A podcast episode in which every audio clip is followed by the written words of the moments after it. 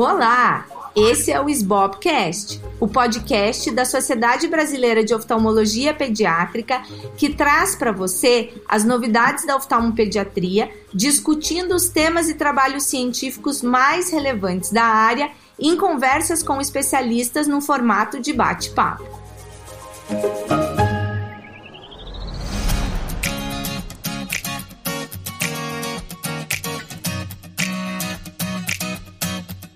Eu sou a Luísa Hopker, atual presidente da SBOP, e hoje eu vou conversar com o Dr. Celso Cunha. O Dr. Celso é médico oftalmologista de Cuiabá, um grandíssimo estudioso da miopia em crianças, e eu estou super feliz de recebê-lo aqui no SBOPcast. Obrigada, Celso. Obrigada, Luísa. É sempre um prazer aqui estar com, participando dos eventos da SBOP, ainda mais nesse evento especial é, falando sobre miopia. Celso, fala para mim um pouquinho como que você entrou nesse mundo de estudar tanto miopia em crianças, porque eu sei que você está nessa muito antes de, de esse assunto ser a moda que está nesse momento atual. Sim, eu sendo um, um automíope, né? Então, desde cedo a gente teve uma ideia de tentar buscar alguma coisa para ajudar as crianças que estavam tendo a sua miopia em progressão. E aí nisso, lá, final ali dos, dos anos 2005, 2007, a gente começa a pensar algumas coisas de usar lentes bifocais.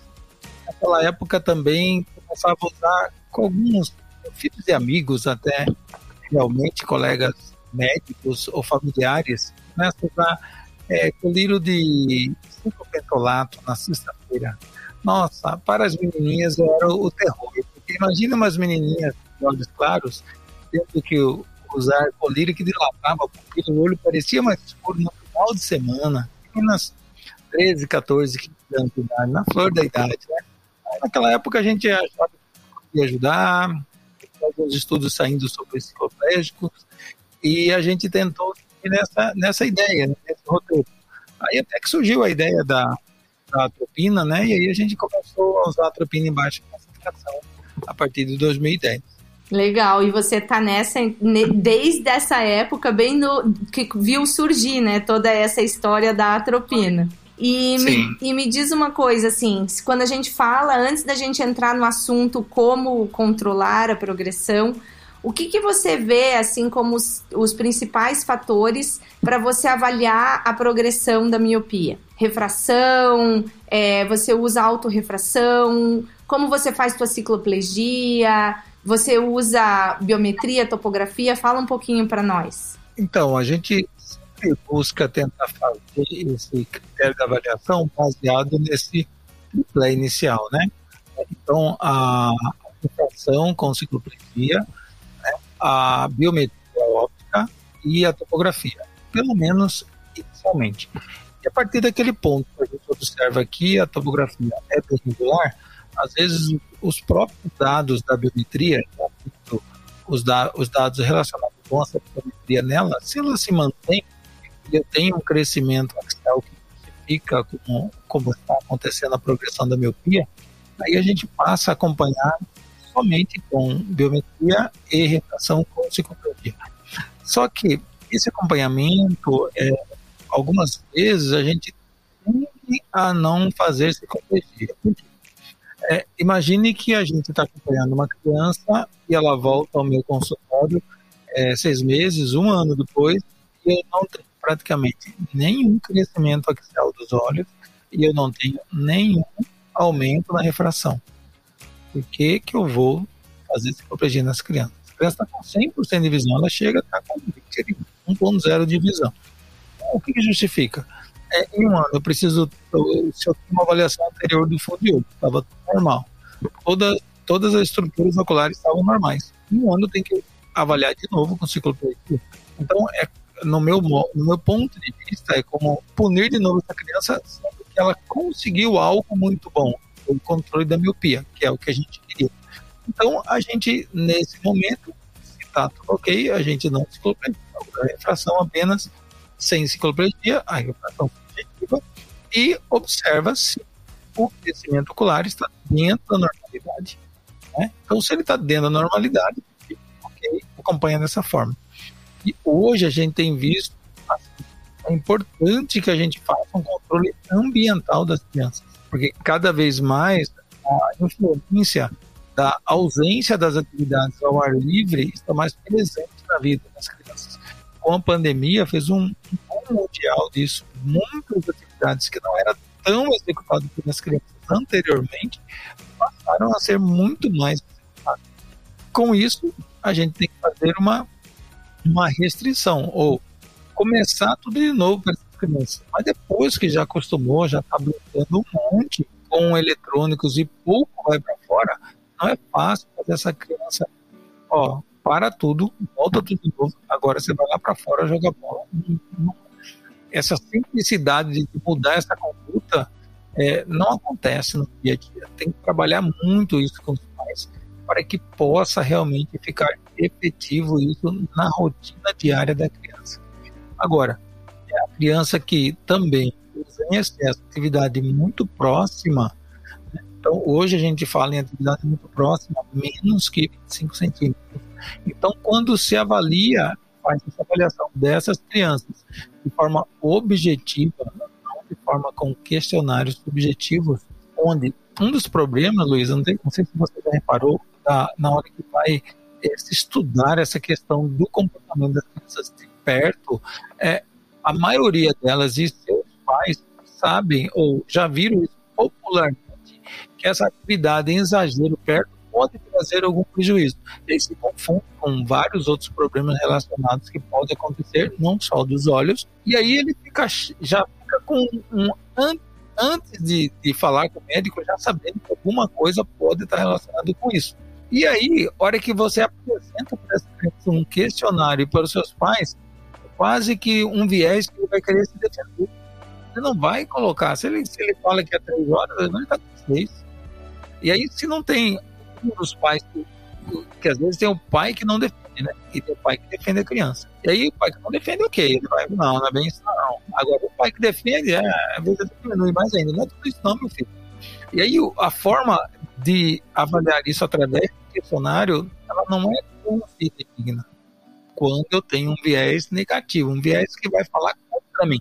Então é a mesma coisa que entrevistar alguém que vai falar sobre DPOC, sobre uma coisa pulmonar, e pergunta pro cara, você é fumando?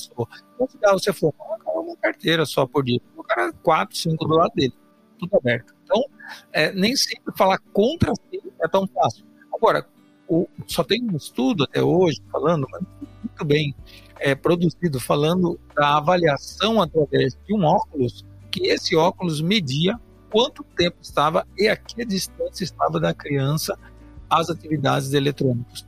E aí, quando foi feito isso, teve uma associação muito importante entre atividade prolongada mais 45 minutos a menos que 20 centímetros da criança associado com miopia. Então, quando eu vejo isso de forma objetiva, isso está claro que tem uma associação. E aí, da mesma forma, como eu vou ter uma criança que faz horas de atividade em eletrônicos na hora que está com lazer, e essa criança vai fazer horas de atividade em eletrônicos lá fora, no sol, não tem como. Ao ar livre, não vê direito o, celular. Nenhuma criança que fica lá fora.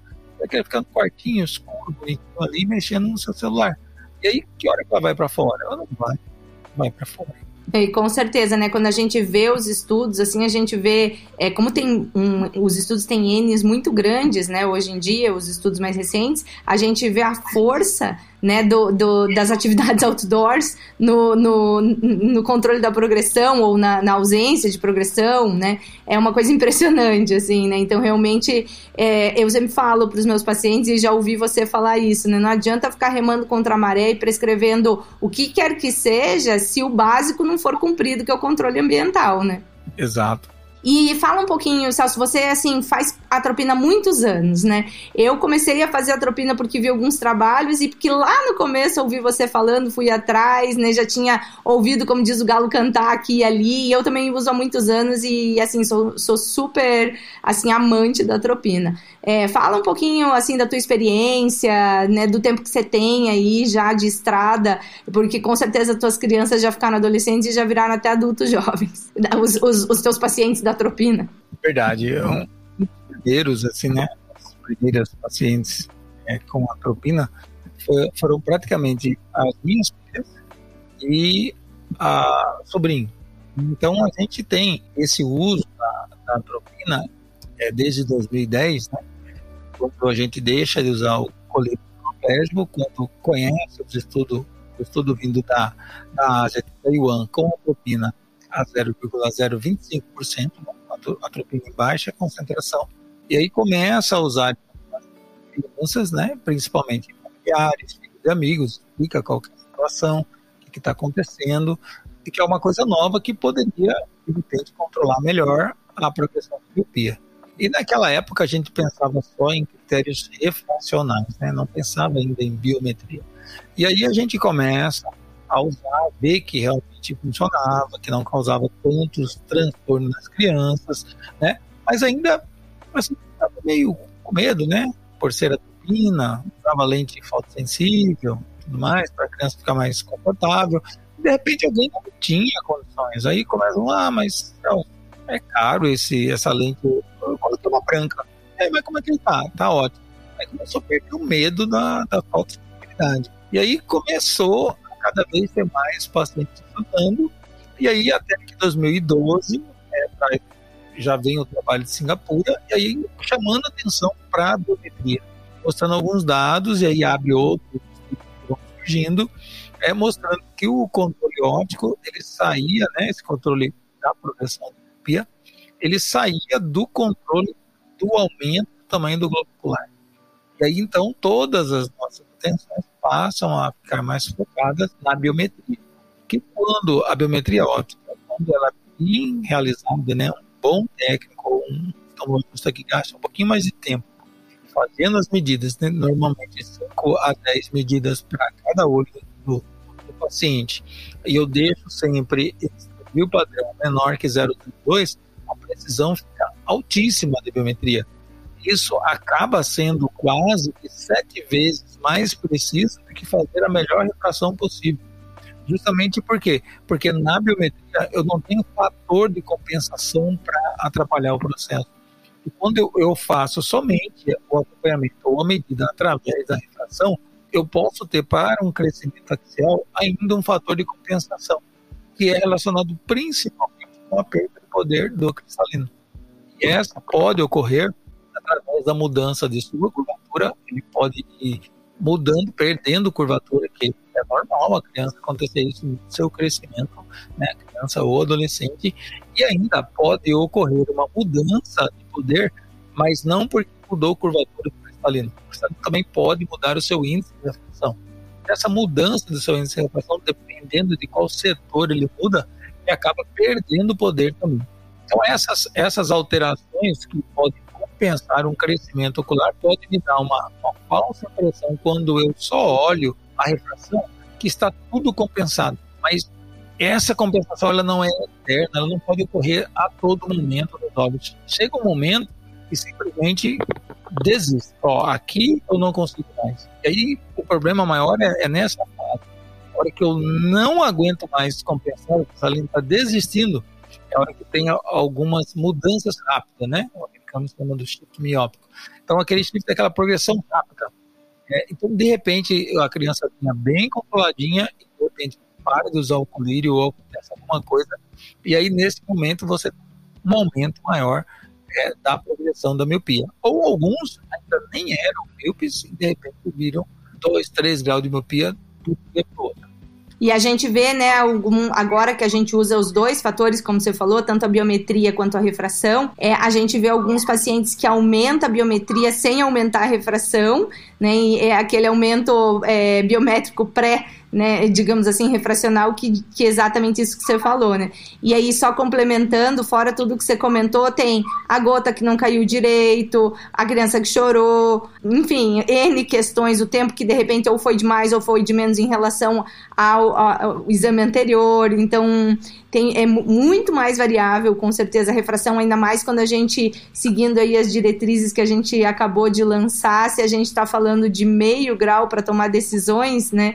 Meio grau na refração, se você for só usar isso, às vezes é um, né, um 0,25 a mais ou a menos é, para cima ou para baixo do meio grau é, é, é, muito em termos de tomada de conduta e muito pouco em termos de mudança de refração no sentido dessa precisão né, que precisaria ter e que a biometria certamente ajuda, digamos, como um fator extra para você poder tomar essa conduta mais embasa embasado. Né? E Celso, me fala das lentes é, com defocus super novidade que está aí, como que está sendo a tua experiência, o que, que você pensa disso? Então, as lentes de foco, elas são uma alternativa é muito boa no controle da miopia. A gente está percebendo com vários pacientes, agora já começando a receber alguns com quatro, cinco meses de uso.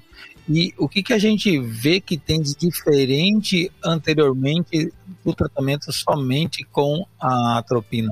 É que quando eu estava prescrevendo para os meus pacientes o tratamento com atropina, ele normalmente vinha daquele uso regular dos seus óculos.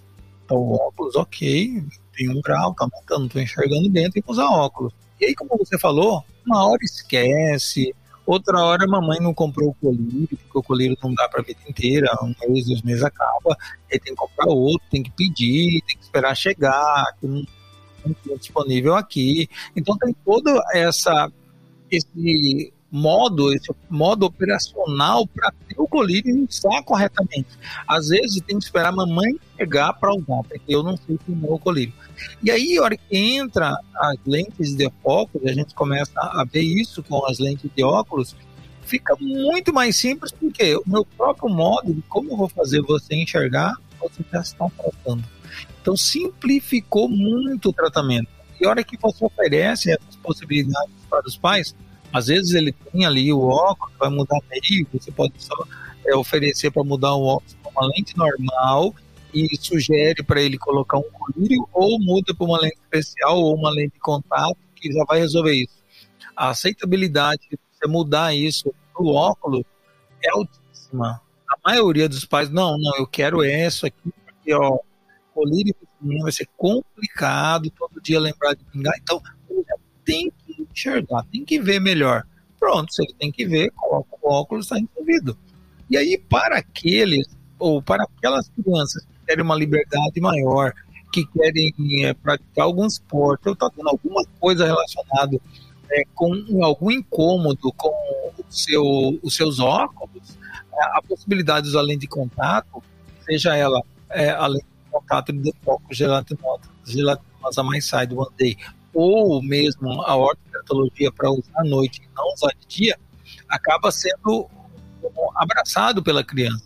Mas sempre a gente espera ouvir dela. Às vezes a gente observa que os pais, ó, uma possibilidade, sim, ah, eu quero, porque eu quero que ele jogue bola, eu quero aquilo, eu quero isso. Tá, calma, vamos ver o que ele quer.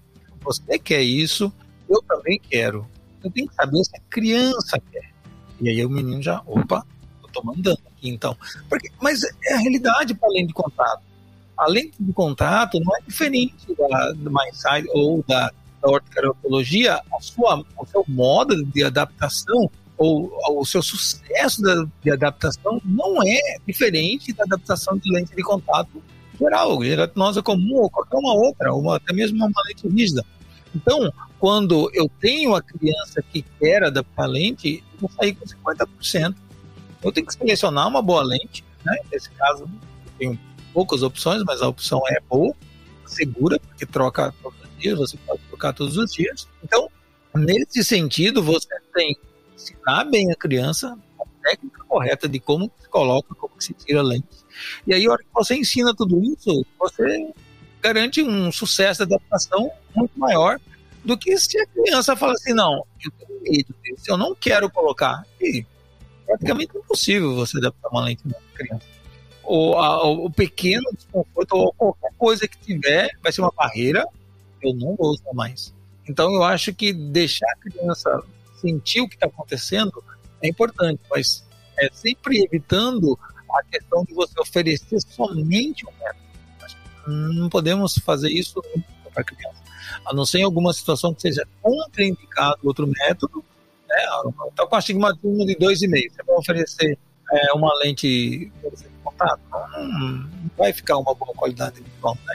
E, e aí você tem que deixar ouvir a criança de acordo com os métodos que são possíveis, oferecer e deixar o bio entre criança e pais o que, que vai fazer. Com né? certeza. É, e eu acho que o nosso papel agora, cada vez mais, que a gente tem mais opções de tratamento, né, é a gente conhecer todos os métodos para, como você falou, né, eu sempre acho que a gente tem que oferecer como se fosse uma bandeja as várias opções, né, lógico, como você falou, né, respeitando os limites, seja de idade ou seja de contraindicações absolutas, para daí conversar sobre as, as possibilidades todas, mas tendo conhecimento de todas elas, né. E me fala duas coisas que eu sei que são sempre as perguntas que todo mundo faz. Idade mínima de uso da tropina e das lentes e idade máxima que você começa. Vou, vou, fazer a pergunta né, mais, digamos assim, simples, que você começa o tratamento, a idade mínima e a idade máxima. Então, da atropina, é, a gente tinha, é, normalmente começando próximo dos seis anos, né? E agora eu acho que está com uns 45 dias, 50 dias, né? Numa das conversas que a gente teve com, com Jason Young. Falou, não, é, peraí, por que você está falando 5? Eu falei, 5, sim, os estudos 5. Falei, não, no nosso está 4. Hum? Aí eu fui olhar direito, tá 4. Ah, peraí, mas aí, aí tem um problema, né? A gente vai pensar assim, se eu pensar biometricamente, ou seja, através de biometria, como é que eu vou medir alguma criança com 3,5?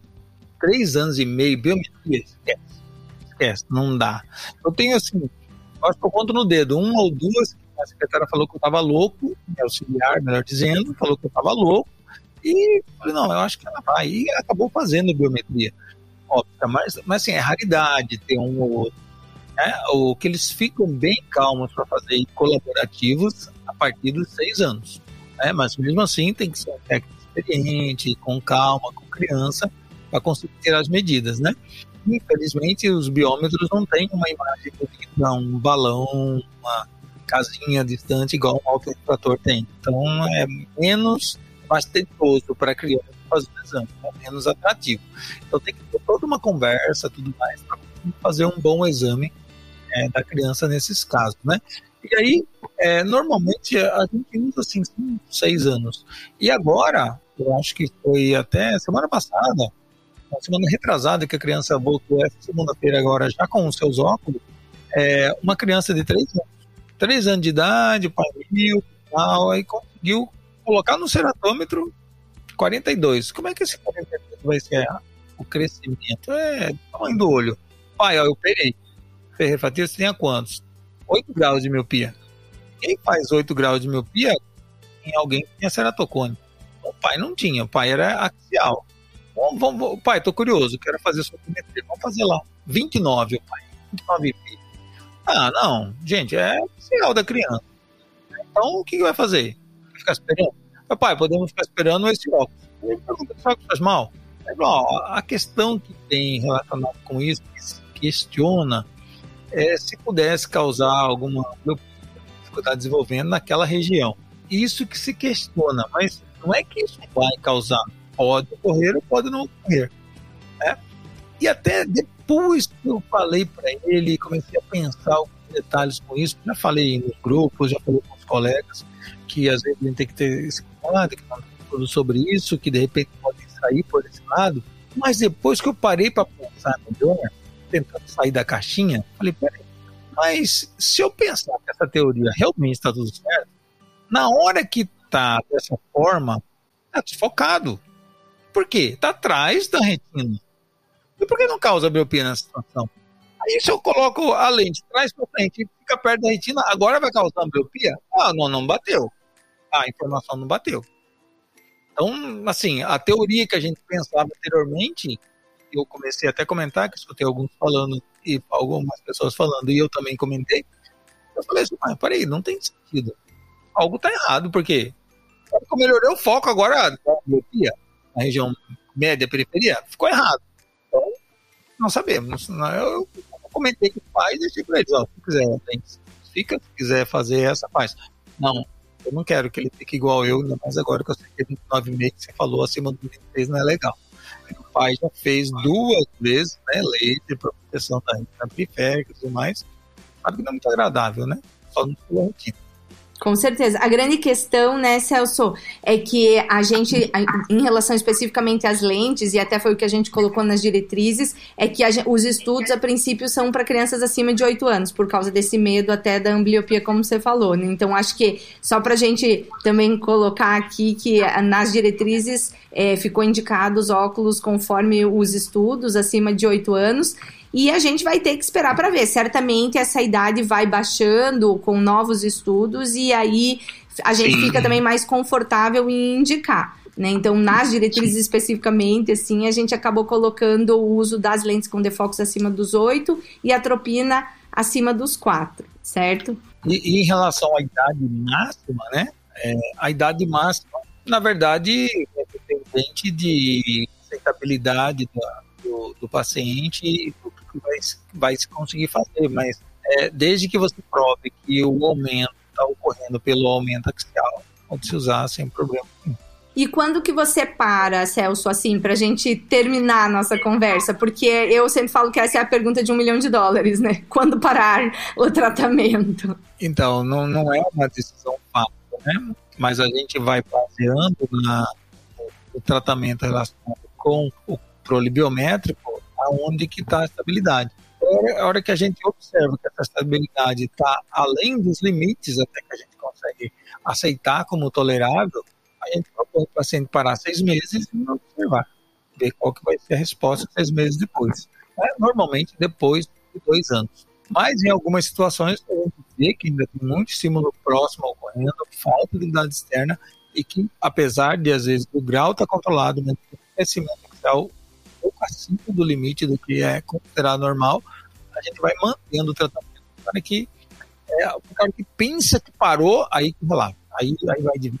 É, essa, esse, esse que é a grande dificuldade, né? A gente precisa ir, é, digamos assim, dirigindo e aprendendo a dirigir o carro em movimento, né? Agora, essa questão da, da parada, né? Do, do tratamento. E Celso, você quer deixar alguma mensagem final? O que, que você acha que vai ser o futuro aí do tratamento da miopia? com tudo que tem aparecido? Olha, eu já estou empolgado com alguns pacientes, né? A gente já tem alguns pacientes já fazendo de, é, de controle de focos e com controle é, junto com a turbina, já fazendo seis meses, já vindo repetir biometria. Então, a gente vê alguns casos que a biometria é um pouco menor do que estava antes. Então, essa associação realmente funciona, ela funciona, ela é legal. Faltam, lógico, estudos possam ser sobre toda a metodologia mais cientificamente correta, né? Para o cego, randomizado, mais, com um segmento maior, dois anos pelo menos, para comprovar todos esses dados. Né? Mas é, eu já não tenho mais medo dessa associação no sentido de funcionar. Ela funciona, porque a gente já testou isso com outras lentes anteriormente. A gente chegou a usar lente de contato é, multifocal anteriormente o problema é que as crianças não conseguiam usar. Mas quando eles usavam associado, falava muito melhor do que quando estavam sozinhos. O problema é que a percepção simultânea para o tipo de lente que a gente usava era pouco tolerável. Caía a qualidade que eles não queriam usar. E aí a gente perdia as crianças porque não conseguia usar, não porque não é, agora vamos, vamos ver, né? Eu, eu, também concordo com você. Eu acho que o futuro são os tratamentos combinados, especialmente para esses ultra progressores que um tratamento único não, não, não controla, né? Então acho que isso é o que veremos para o futuro aí. Sim, acredito que mais à frente nós vamos começar a falar em regressão da miopia. Primeiro nós estávamos com o carro acelerado, acelerar. Agora nós já estamos conseguindo, em algumas situações, parar. A engatar ré, voltar. Tomara, tomara. Eu quero estar tá aqui para ver.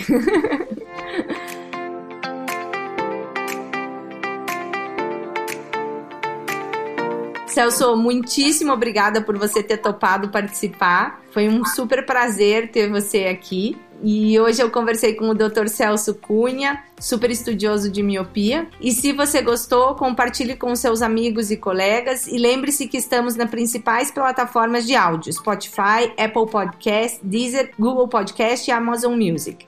E esse foi o Sbopcast.